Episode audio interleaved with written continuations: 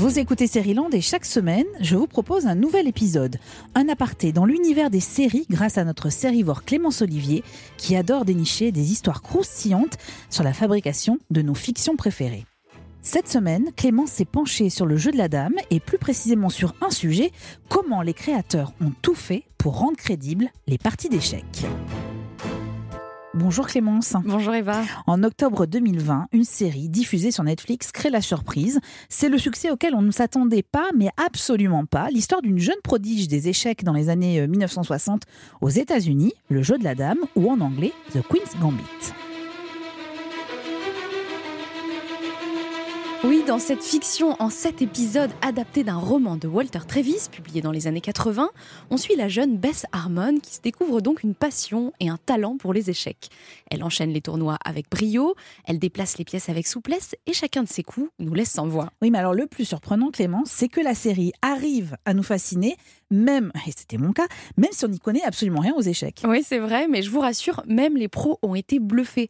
Parce que même si nous, on ne s'en rend pas compte, toutes les scènes de jeu sont vraiment crédibles. D'ailleurs, le journaliste spécialiste des échecs, Dylan Love McLean, raconte dans le New York Times que la série est l'une des meilleures adaptations du jeu à l'écran. Et il n'est pas le seul, la championne d'échecs Mitra et Pour est aussi totalement convaincue. Mais alors, comment les créateurs ont fait pour que ce soit aussi réaliste? Eh bien, ils ont fait appel à des consultants haut de gamme, des pointure des échecs, comme Bruce Pandolfini, l'un des enseignants les plus célèbres de cette discipline. Sur le tournage, il veille à l'orientation du plateau de jeu. Il faut toujours qu'il y ait un carré blanc dans le coin en bas à droite. Il fait attention aux positions des pièces. La reine et le roi ne doivent pas être inversés sur leur case de départ. Et il apprend aussi aux comédiens à déplacer et à manipuler les pions de la façon la plus naturelle possible, parce qu'il n'était pas question qu'ils soient doublés par des joueurs professionnels.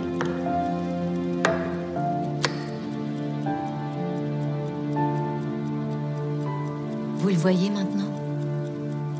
Ou vous voulez aller jusqu'au mat?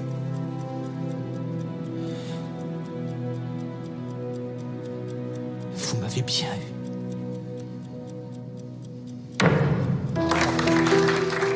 Les acteurs à retenir les mouvements de leurs pions, Bruce Pandolfini a plusieurs astuces. Il leur envoie des vidéos de joueurs qui jouent les mêmes coups qu'eux, il leur donne des moyens mémotechniques, et on ne le voit pas dans la série, mais il fait aussi des annotations sur les plateaux de jeu telle pièce doit être posée à tel endroit. Et puis, il suggère au réalisateur de tourner les parties d'échecs en séquences courtes pour éviter les trous de mémoire des comédiens. Sauf que Bruce Pandolfini n'était pas le seul à donner des conseils sur le tournage. D'après ce que j'ai compris, Clémence, il y avait aussi une star. Eh oui, une star russe, Gary Kasparov, qui est champion du monde d'échecs et qu'on considère comme l'un des meilleurs joueurs de la planète. Au départ, on lui a proposé de jouer le rôle de Borgov, le principal adversaire de Bess dans la série, mais il n'avait pas le temps à cause de la durée du tournage. Du coup, il a proposé ses services en tant que consultant. Il a aidé les créateurs sur les épisodes dans lesquels l'héroïne affronte des personnages soviétiques. Et c'est aussi Kasparov qui leur a rappelé que dans les années 60, les joueurs russes ne se déplacent jamais sans un membre du KGB lors des tournois internationaux.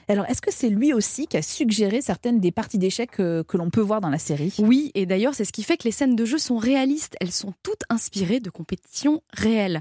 Par exemple, le match que Bess joue pour le titre de l'État du Kentucky était à l'origine un match joué à Riga, en Lettonie, en 1955. Et la dernière partie, celle où elle affronte Borgov, elle est inspirée d'une partie qui s'est passée en Suisse, à Biel, en 1993.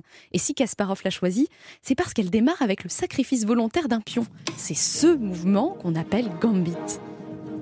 Elizabeth Harmon делает следующий ход C2 на C4. Ферзевый гамбит.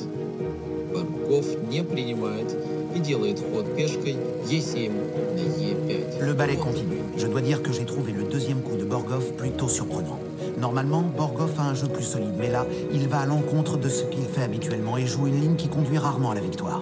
Or, il doit gagner. Bon, Clémence, soyons clairs. Est-ce que ça veut dire que tout est parfaitement réaliste dans The Queen's Gambit? Bah Non, bien sûr, hein, ça reste une fiction. Par exemple, dans la série, les joueurs discutent pendant la partie et ça, c'est interdit en tournoi. Et puis, ils bougent leurs pions très vite après leur adversaire, ce que ne font pas les pros. Ils prennent aussi bien moins de temps pour réfléchir que les vrais joueurs d'échecs. Et c'est logique, Le jeu de la dame, comme je le disais, ça reste une fiction.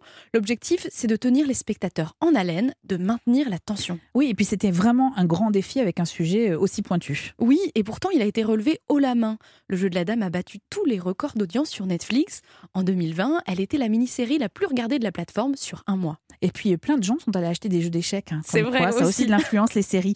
Le jeu de la dame, c'est une mini-série en une saison, sept épisodes, et elle est disponible sur Netflix.